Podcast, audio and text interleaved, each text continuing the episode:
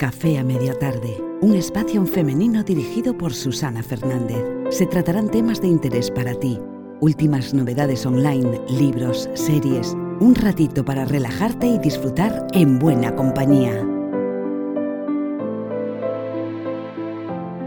Muy buenas a todos y a todas, bienvenidos a un nuevo episodio de Café a media tarde. En este caso, eh, bueno, ya sabéis que estamos comentando los dones de la imperfección de Brené Brown y esta autora lo que se dedica es una investigadora más bien pues de temas de vulnerabilidad, de vergüenza o de, digamos que esas cosas que nos entorpecen en el camino. ¿no? Eh, ella mm, experimenta e, investiga y después divulga los aprendizajes que va, que va bueno, pues descubriendo por el camino y va sacando capas y capas y capas de cebolla ¿no? hasta llegar hasta esa parte pues poquito más verdadera que todos tenemos dentro. Y eh, deja claro mm, en todo su libro, y es algo en lo que, bueno, eh, de, lo que se habla poco, y es de que mm, aunque a todo el mundo nos gusta a lo mejor emprender pues un proceso para ser más auténticos, para librarnos del sufrimiento, ¿no? Eh, que al final el, autoconocimiento realmente tiene ese fin, liberarnos del sufrimiento y vivir de una manera lo más plena posible. Sin embargo, mm, y en esto coincido con otros autores, em, mm, hay que tener cuidado no caer en el entusiasmo o en la falsa o falacia eh, de que es un camino de rosas, porque es justo lo contrario. Si realmente empezamos a querer no engañarnos a nosotros mismos con, lo que hacemos y no caer otra vez en el piloto automático, eh, debemos estar muy, muy, muy atentos a nuestras reacciones, debemos estar muy atentos a lo que esas reacciones nos quieren decir de nosotros y a por qué reaccionamos de esa manera ante determinados estímulos. Y esto implica comprometerse y no engañarse uno mismo, ¿no? Eh, bueno, hay mucha gente que mm, ha emprendido todo este mundo, que desarrolla su trabajo a través de eh, bueno, pues el sistema de comunicación más rápido que hay ahora y, de visibilidad más rápido, que son las redes sociales. Y bueno, eh, sí que es verdad que podemos ver imágenes de personas que han conseguido grandes cosas, que, son, mm, que están llenas de conciencia, pero tiene que quedarnos claro de que llevan una vida como la de los demás, de que tienen que enfrentarse a burocracia o papeleos absurdos como nos enfrentamos los demás, que tienen que pagar sus cuentas del banco, que a veces se equivocan, que a veces tienen días malos, que por supuesto siguen reaccionando muchas veces, que el piloto automático sigue saliendo, que a veces no hablan correctamente con sus seres queridos y que todavía tienen mecanismos autodestructivos. O sea, no es que una vez que empiezas y se abre la puerta del mundo del autoconocimiento, eh, bueno, pues son cinco metros y ahí hay una silla esperándonos para que nos sentemos ahí y vivamos el felices para siempre, porque eso no es verdad. Si realmente te comprometes, vas a tener que observarte muchísimo y, por supuesto, em, si ves algo, intervenir en ese algo que has visto, no dejarlo pasar, ¿no? Y mm, eh, es obvio pensar que es así, puesto que hay muchísima gente eh, que se dedica a esto, entre ellas esta autora, que eh, lleva años investigando y todavía cuenta eh, cosas que, le pasan, que le hacen sufrir. Es decir, no, no es que yo abro la puerta y a partir de ese momento todo va a ser amor y felicidad, para nada. Desde luego que la actitud con la que te enfrentas a estas cosas significa muchísimo, la actitud, la fuerza y la positividad, sobre todo el empuje, ¿no? El decir, venga, vamos por aquí, vamos por aquí, que eso es muy de Marte. Los que seguís un poco este canal, sabéis que me gusta mucho la astrología y, bueno, que lo estoy estudiando. Y, desde luego se arranca esa fuerza, ¿no? El coger el coche y encender el motor, esa primera chispa, el impulso, es necesario porque sin eso no hay nada, pero una vez que tú abres esa puerta, que sepas que el túnel es infinito no es decir, va un momento que tengo que, que ya paro y ya voy a ser feliz para siempre y voy a, y voy a estar en paz. ¿no? Eh, hay miles y millones de estrategias a día de hoy para estar en tu centro, para cuando te alteres fuera volver a tu centro, pues yo qué sé, la meditación, eso es un músculo que se ejercita todos los días. ¿Para qué? Pues para que ese momento de ira que te pueda arrastrar en vez de durar una hora y hacer daño a gente, pues pueda durarte menos tiempo y no hacer daño a nadie o a casi nadie. Y y como es un montón de cosas más, pero nadie dijo que fuera fácil. Al contrario, al haber un compromiso de mirar ahí donde me duele, eso de fácil se convierte en un poco difícil. Porque si yo, por ejemplo, eh, tengo una conversación con una persona y algo que dice esa persona a mí me incomoda, a día de hoy a lo mejor lo que hacía era mirar para otro lado. Pero si eso que me incomoda, me incomoda de ella, me incomoda del vecino, del panadero, del frutero, día tras día, mes, mes, tras año, tras año, estamos multiplicando los días de incomodidad y eso se va enquistando. Y entonces... Eh, a eso le sumamos otras reacciones que me ponen tristes, otras que me incomodan, otras que me dan miedo, tenemos ahí una cantidad, un cóctel de porquería bastante importante. Entonces, este compromiso también exige poner conciencia, no engañarse a uno mismo y saber mirar ahí eh, cuando esa persona ha hecho que se despertara en mí la ira, ¿por qué? ¿Qué me pasa a mí con ese problema? Y esto es una autoobservación que no es ni cómoda ni es fácil, aunque los resultados, cuando llevas un tiempo entrenando el músculo, se van empezando a ver. Y sobre todo que los momentos eh, de paz también empiezan a aumentar. ¿no? Entonces, la autora, en especial Brené Brown, eh, se dedica un poco a eso, ¿no? como ella dice en un momento del libro, a ver si tengo por aquí esta frase, las cosas que se interponen, que se interponen en nuestro camino. Efectivamente, hay que saber detectar las cosas que se interponen en nuestro camino. Entonces, la autora empieza eh, en este nuevo bloque que vamos a hablar hoy con un titular en el que dice, ¿podemos querer a otras personas más de lo que nos queremos a nosotros mismos? Esto es una preguntaza. Ella tiene dos hijas y según ella pues dice que las quiere muchísimo, muchísimo y que mm, lo normal y lo esperado es que eh, te quieras tú para querer a otras personas, ¿no? Es un poco este eslogan que corre por todas partes, ¿no? Y bueno, hay mucha parte de razón ahí, según dice la autora, habló con otros terapeutas y bueno, eh, dice que mm, efectivamente puedes querer a otras personas más que a ti mismo, puedes querer a otras personas y no, queriendo, no queriéndote a ti mismo. Esas variables, digamos que sí que existen.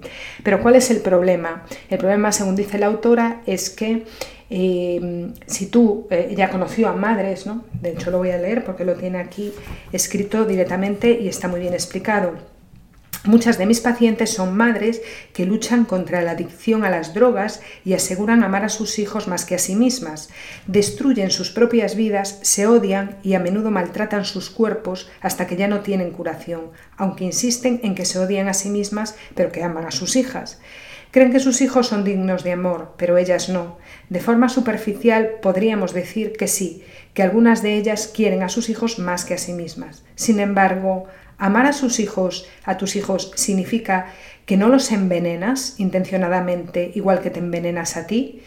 Puede que nuestros problemas sean como el humo para los fumadores pasivos. Al principio que se creía que no era peligroso y sin embargo con el tiempo se confirmó que era muy, muy, muy dañino.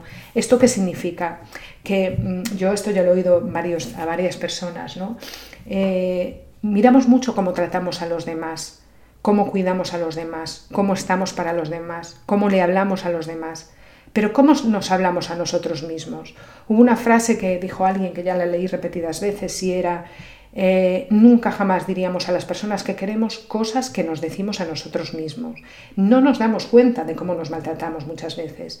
Entonces, ellos reciben una parte de atención brutal y eso está muy bien. Reciben cuidados, reciben escucha activa, incluso consejos o nuestra opinión. Eh, estamos casi a las 24 horas muchas veces al servicio de otras personas eh, sin hacerles en ese sentido ningún favor, pero cuando cogemos y mm, nos dedicamos un tiempo a nosotras y decimos, por ejemplo, a nosotras o a nosotros. Y decimos, por ejemplo, hoy no estoy para nadie porque me voy a dar un paseo, porque quiero ver una peli, porque me voy a meter a leer y no quiero que me interrumpáis, me voy un fin de semana con unas amigas, necesito desconectar, me apetece arreglarme el pelo, hace muchísimo tiempo que no paso por la peluquería, hacerme pues un tratamiento para que me lo deje brillante, me apetece muchísimo este año en verano que alguien me pinte las uñas en vez de pintármelas yo, por ejemplo, ¿eh? o quizá debería, no sé, salir más con mis amigas y una vez al año en un pequeño viaje. O bueno, pues hoy me apetece eh, comer sola eh, o me apetece ir por ahí a comer un bocadillo y a darme una vuelta por el parque. Mm, cosas así. O hoy no estoy para nadie y así que no me molestéis que voy a leer un libro. Yo qué sé.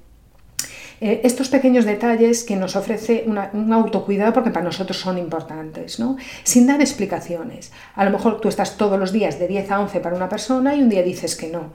Está claro que si llevas mucho tiempo estando para los demás, no va a gustar este nuevo cambio de actitud que quizá deberíamos todos tener pero con el tiempo hay una cosa que les vas a ofrecer a ellos. No a lo mejor la dedicación las 24 horas del día, pero sí le vas a enseñar que existe la posibilidad de que tú tengas derecho a cuidarte a ti mismo y a cuidar de tu vida, que existen los límites, que esa posibilidad sí que existe y además existe sin culpa porque recordemos que la culpa es un sistema de manipulación muy antiguo que tuvo su función en algún momento de la vida, seguramente cuando toda una población se estaba tirando de los pelos o matándose a unos a otros, y quizá lo más fácil en aquel momento para regular esas, eh, pues esos comportamientos pues, destructivos hubiera sido inventarnos la culpa. Si eres bueno, si haces las cosas bien, eres bueno, y si haces las cosas mal, eres malo.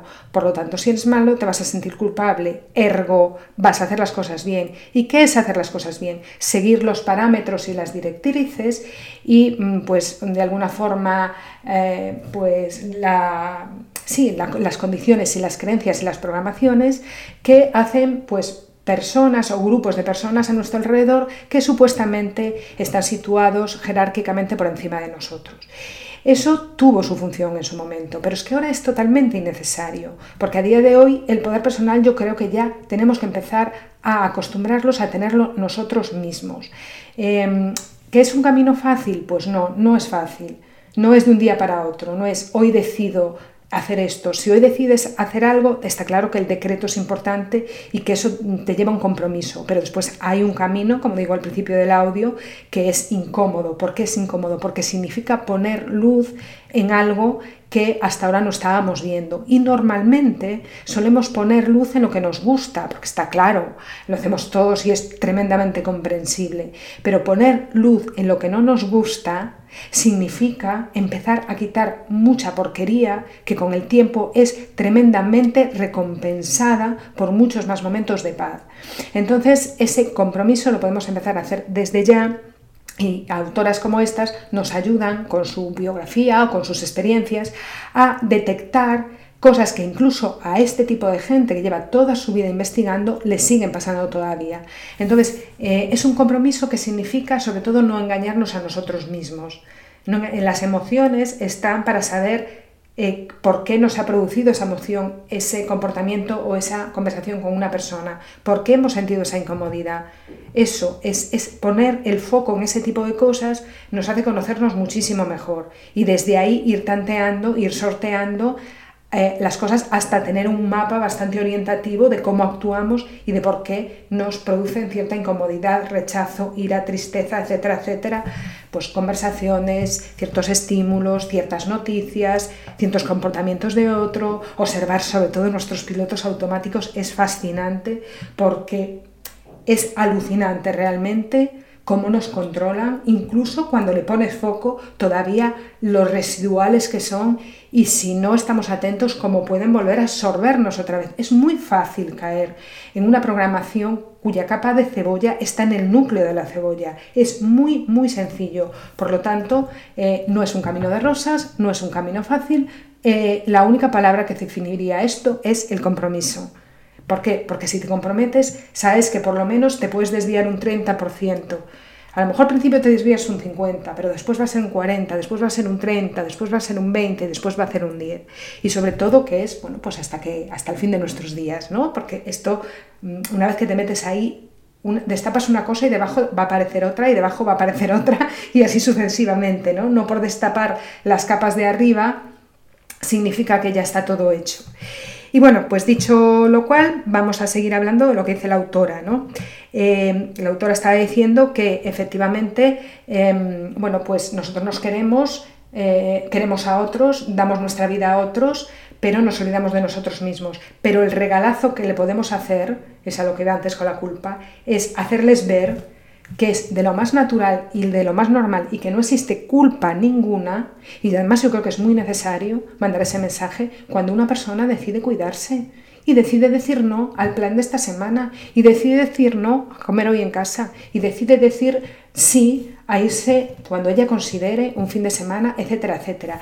Imagínate el regalazo, porque por un lado le estás dando la lección de que sí se puede y que es realmente confortable y necesario el autocuidado. Y por otro lado, te van a ver mucho más feliz a ti. Y en el momento que eh, tú cambias, mm, ellos también cambian, les estás dando la oportunidad, vas a ser un espejo, vas a ser un ejemplo, vas a ser un espejo porque van a querer eso que tú tienes, lo van a querer, van a comprobar que estás mejor, van a comprobar que sales más, que te diviertes más. Entonces ellos les da más estabilidad, le da más felicidad y sobre todo que les estás transmitiendo una lección y les estás siendo de ejemplo para ello. Al principio les va a chocar, pero después vas a ser un ejemplo porque les vas a hacer de espejo y ellos mismos se van a plantear muchísimas, muchísimas cosas. ¿no?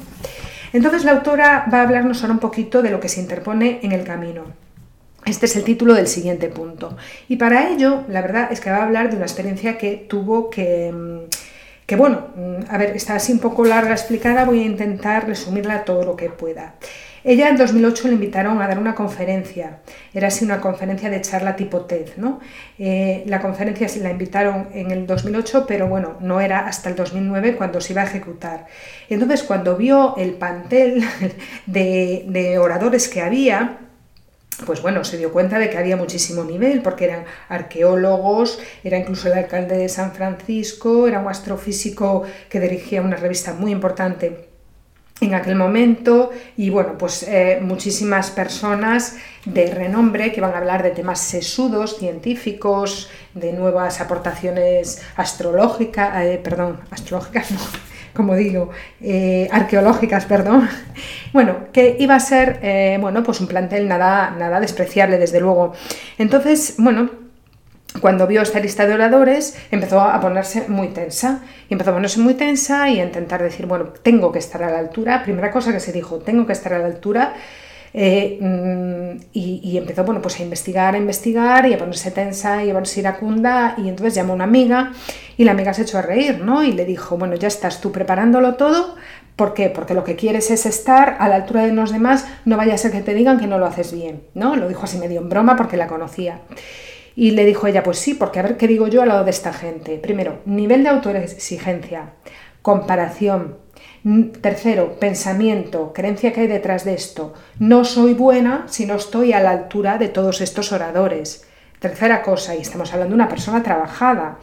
Eh, de repente la amiga le dice, bueno, pero vamos a ver, eh, yo también te voy a decir una cosa, no tienes que hacer todo esto, porque si haces todo esto es que, mm, de hecho lo voy a leer textualmente porque así queda mejor, eh, le dice René, claro que me voy a poner a investigar, Tú, fíjate la cantidad de gente que hay ahí, ¿cómo puedo yo estar a la altura? Y le dice su amiga, ah, sí, necesitas una comprobación de sus edades, de a ver si son mayores, más expertos que tú, todo esto con ironía, claro. Em, y la amiga le continúa diciendo, tú eres una investigadora, pero tu mejor trabajo no es el que procede de tu cabeza, es el que procede de tu corazón. Eres una contadora de historias. Y efectivamente, yo no sé si habéis visto algún vídeo de Brené Brown, pero Brené lo que hace es abrirse, eh, contar, contadora de historias. El otro día hablando además con un escritor que, bueno, pues que, tiene una, una, sala en Clubhouse, decía es que al final los escritores somos contadoras de, de historias, somos generadores de contenido. Entonces, eh, lógicamente los datos de investigación están muy bien, son necesarios unos segundos a lo mejor para dar alguna cierta estadística, pero lo que mueve a, Brené no es ese tipo de charlas, sino la manera como ella comunica. ¿no? Entonces, si te han invitado, tú tienes que hacer lo tuyo, no tienes que hacer lo tuyo en comparación con los demás, porque entonces tú lo que estás buscando es estar a una altura que crees que no tienes. Imaginaos aquí la profundidad del asunto, ¿no? Cómo tenemos que destripar todo para llegar a esa conclusión.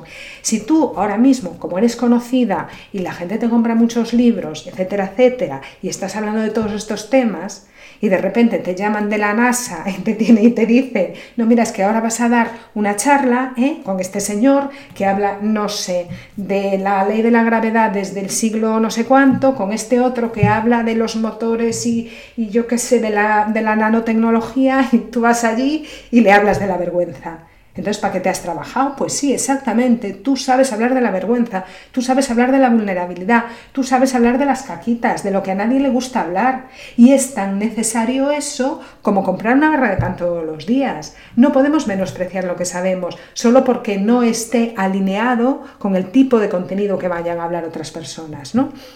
Y esto es una persona trabajada. Eso quiere decir que nos puede pasar a nosotros.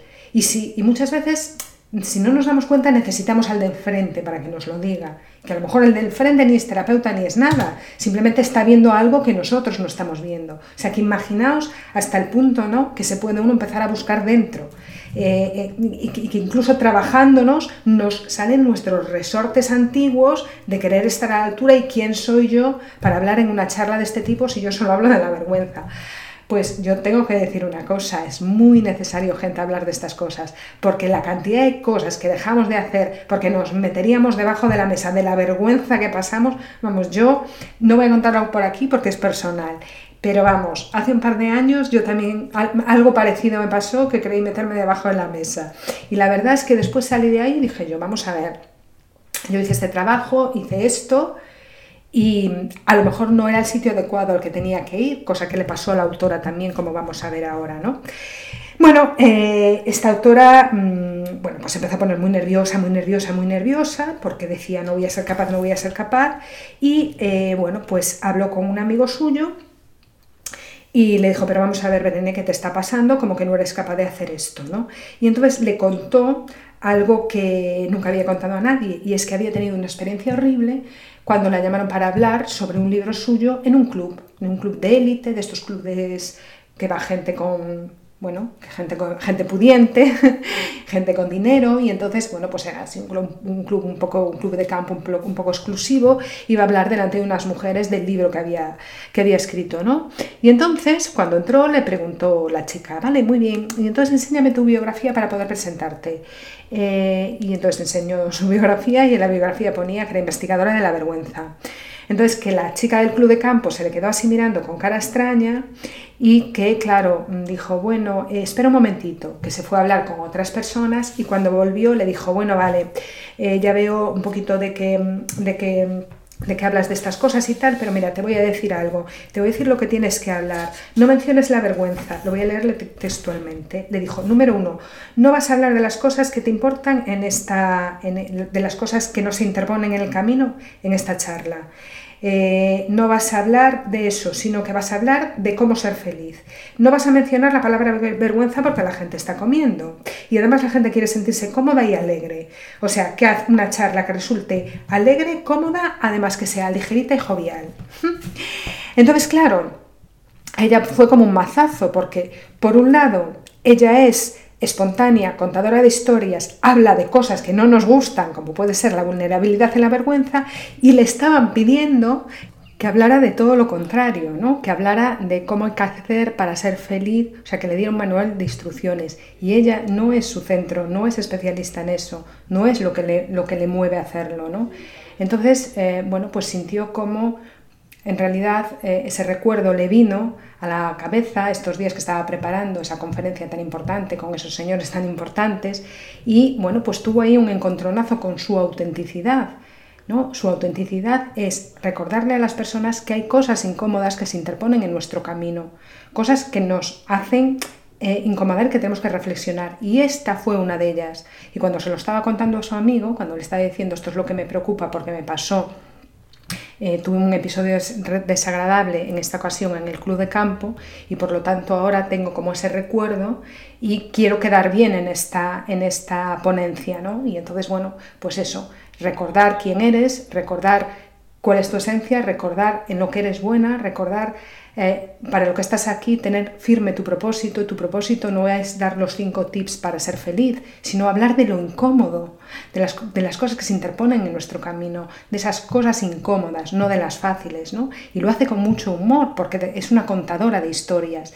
Entonces, desde ahí, desde el humor, desde el no pasa nada, desde su vulnerabilidad, porque esa es su marca personal, la vulnerabilidad, y tal y como ella lo cuenta y lo muestra, em, es un bálsamo para los demás, porque nos hace ver que no pasa nada por ser vulnerables. Y esa es eh, la marca más personal que tiene esta mujer. ¿no? no es hablar de lo que hay que hacer para ser, no es una motivadora, no es hablar de lo que hay que hacer para ser feliz, sino es una persona que expone historias normales y naturales y expone momentos de vulnerabilidad, de vergüenza para desdramatizarla. Ese es su punto fuerte. ¿no? Y entonces, bueno, pues habla un poquito de esto en, ese, en este sentido. Y, bueno, después también, para, terminar un poco, eh, una cosa que me pareció interesante eh, es lo que dice la autora unas páginas más adelante. Y dice así, que nos digan cómo hacer las cosas es un atajo muy seductor. Y lo entiendo, porque cruzar la ciénaga, ¿por qué cruzar la ciénaga si podemos sortearla? Pero he aquí el dilema, ¿por qué resulta tan tentador que nos revelen el cómo si en realidad total ya lo conocemos, conocemos perfectamente lo que tenemos que hacer, ya conocemos por instinto qué son las cosas que nos hacen falta. De hecho, somos las personas más obesas, medicadas, adictas y endeudadas de la historia. ¿Por qué si tenemos más acceso a la información, más libros y mejor ciencia? Entonces, ¿por qué tenemos que esforzarnos más que nunca? La respuesta es que no queremos hablar de aquellas cosas que nos impiden hacer lo que sabemos que es mejor para nosotros, para nuestros hijos, para nuestras familias, para nuestras organizaciones y para nuestras comunidades. Puede que sepa todo lo que hay que saber sobre cómo comer de forma saludable, pero si hay esos días en el que todo te sale mal y en el que estás estresado, lógicamente te apetece comerte un, buen paquete de magdalenas.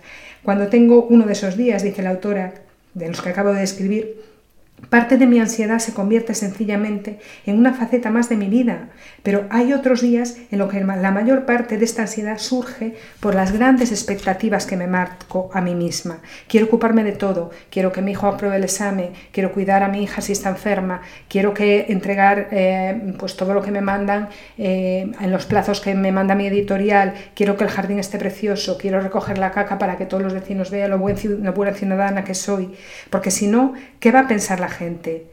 Todavía no puedes quererte a ti mismo, es imposible, no eres suficientemente guapa, delgada, feliz, femenina, masculina, productiva, agradable, fuerte, duro, duro, cariñoso, popular, creativo, querido, admirado, colaborador. Nadie se va a enterar de que eres así. Voy a simular que todo va bien. Puedo cambiar para encajar si hace falta. ¿Quién te has creído que eres para mostrar al mundo tus pensamientos, obras de arte, ideas, creencias, escritos? Cuidarlos a ellos es más importante que cuidarme a mí mismo. La vergüenza es ese sentimiento ardiente que nos inunda y nos hace sentir pequeños, imperfectos y siempre insuficientes. Así que si queremos desarrollar resiliencia hacia ella, es decir, si queremos ser capaces de reconocerla y de superarla mientras conservamos nuestra valía y autenticidad, tenemos que hablar sobre lo que la provoca. Las conversaciones honestas sobre la vergüenza pueden cambiar nuestra forma de vivir, de amar, de educar a nuestros hijos, de trabajar y de entablar relaciones. Dice la autora, tengo más de mil cartas y correos electrónicos de lectores de un libro que se titula Creía que solo me pasaba a mí, de este libro que escribí sobre la resiliencia a la vergüenza. Y todos dicen lo mismo, es increíble, es increíble hasta qué punto hablar de la vergüenza me ha cambiado la vida. Bueno, yo creo que con estas palabras que dice la autora queda claro cuál era el mensaje. ¿no? Eh, en la ponencia eh, quería quedar bien, en la ponencia eh, quería dar la talla, en la ponencia no estaba siendo ella misma, no estaba dando lo que ella vale para dar. Yo si soy, no sé, cocinera de carne y me invitan a a una cocina eh, para hacer unas muestras de lo que yo soy capaz de hacer y me dicen, toma, aquí tienes el pescado, ¿no? Y yo digo, ¿pero qué hago con este pescado si mi especialidad es la carne? Pues esto es lo mismo, ¿no? Eh, nos exigimos mucho porque nos da vergüenza decir en lo que patinamos me exijo con este profesional a la hora de dar una charla porque me da vergüenza decir que no estoy a la altura de un investigador profesional, que yo solamente hablo de mí, de lo que me pasa, de la vergüenza, de la vulnerabilidad para ayudar a otros. Entonces, nuestros niveles de exigencia, incluso cuando te dedicas a este mundo, siguen siendo exagerados. Por eso yo digo que em, no hay que fiarse mucho de la apariencia de una persona que está, bueno, pues intentando eh, ser, entre comillas, una, mm, ser más, ella misma. ¿no? ¿no? voy a hablar de la mejor versión, porque la mejor versión la tienes ya aquí ahora, sino que está intentando estar cada vez más despierta. Incluso esas personas que llevan muchos años están intentando estar despiertas descubren que todavía hay esa hiperexigencia detrás de la cual está la culpa y detrás de la cual está el no merezco que me quieran, a no ser que prácticamente todo lo que haga en mi vida sea lo adecuado y lo perfecto. Y yo creo que esto además no solamente es atemporal, sino que también eh, de alguna forma nos pasa a todos en el lugar en el que estemos. Eh, da igual que sea en un país o en otro país, en un continente, en otro continente, eh, todos tenemos eso de base, ¿no? eso, eso muy perpetuado en, nuestra, en nuestras células el, cumplir un, molde y cumplirlo a la perfección. Y, bueno, eh, esta autora en concreto a mí me gusta mucho porque bueno, pues desnuda, desnuda, nos quita la armadura a todos y al final eh, esto nos hace bastante iguales. ¿no? Eh, para mí también una cosa, ya sabéis, eh, que nos hace bastante iguales y siempre la digo, es el mapa astrológico, que es, yo os invito a que, a leáis un poco sobre esto. ¿no? Al final te das cuenta de que cada uno tenemos una psique diseñada para unas determinadas cosas y que es así que nos va a acompañar el resto de nuestros días, ¿no? pero se trata de orientarla de la mejor manera posible para que no nos haga daño. Y al final te das cuenta de que yo tengo una o el otro tiene otra y otro tiene otra y que somos todos iguales, pero con una configuración un poco diferente en algunas cosas, pero en esencia todos buscamos lo mismo que nos quieran, que nos apoyen, tener un nicho de personas eh, de nuestra confianza que nos nutra, sabernos manejar entre los demás sin hacer daño a nadie, buscar el equilibrio, la compensación, una cierta parte de justicia también, ¿no? Pero eso no tiene nada que ver con la perfección, eso no tiene nada que ver con que tu hijo apruebe el examen, con que haya llegado hasta, hasta aquí, con que sea el que mejor vaya alimentado, que tenga su porción de carne, de verdura, de no sé qué diaria, a veces se podrá, a veces no. Todos lidiamos al final con las mismas cosas. Y después aquí la autora añade otro bloque en el que dice principios básicos de la resiliencia a la vergüenza. Y para terminar, porque esto lo voy a dejar para el próximo día, voy a leeros solamente tres tips que dice aquí. He aquí las tres primeras nociones que necesitas tener presentes sobre la vergüenza. 1. Todas las sentimos, es universal, es una de las emociones más primitivas que existen. Las únicas personas que no la experimentan, que no la experimentan son aquellas que carecen de empatía y conexión humana. Estoy totalmente de acuerdo con esto.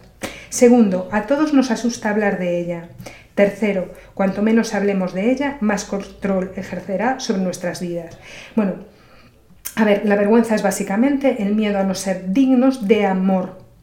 Es lo contrario de reconocer nuestra historia y sentirnos valiosos. De hecho, la definición de vergüenza que yo desarrollé, dice la autora, a partir de mi investigación, es la siguiente.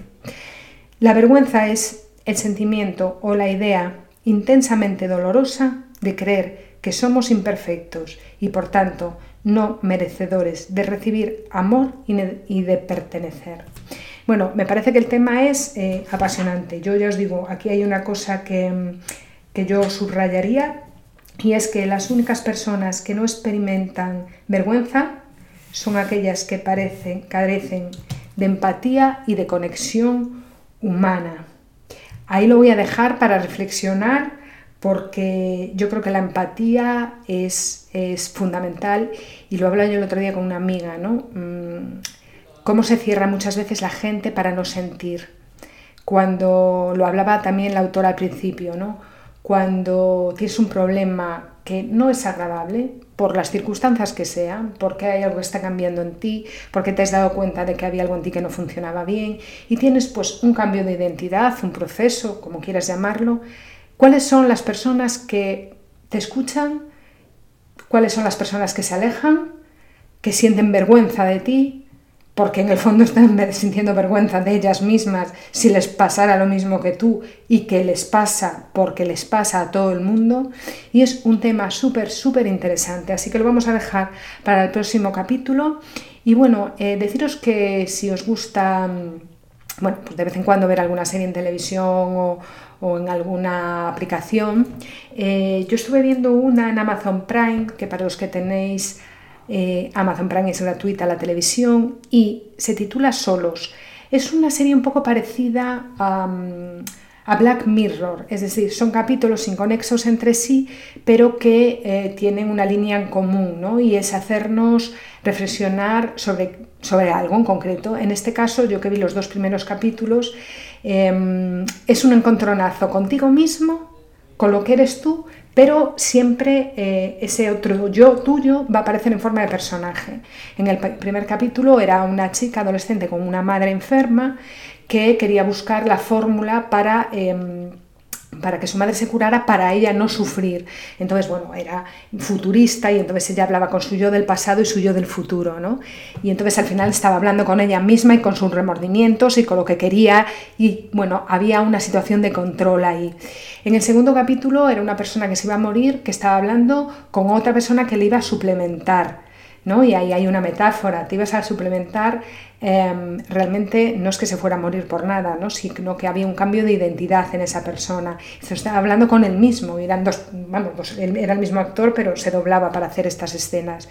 En la tercera había una chica que iba a un viaje, eh, le había tocado un viaje, era una señora mayor, perdón, no era una chica, entonces no lo acabé de ver, pero yo deduzco que le habían prometido un viaje al espacio, pero era un viaje adentro de sí misma, ¿no? Entonces nunca empezaba el viaje, pero sin darse cuenta, la otra persona que hablaba con ella a través de una especie de radio le estaba haciendo un viaje interior.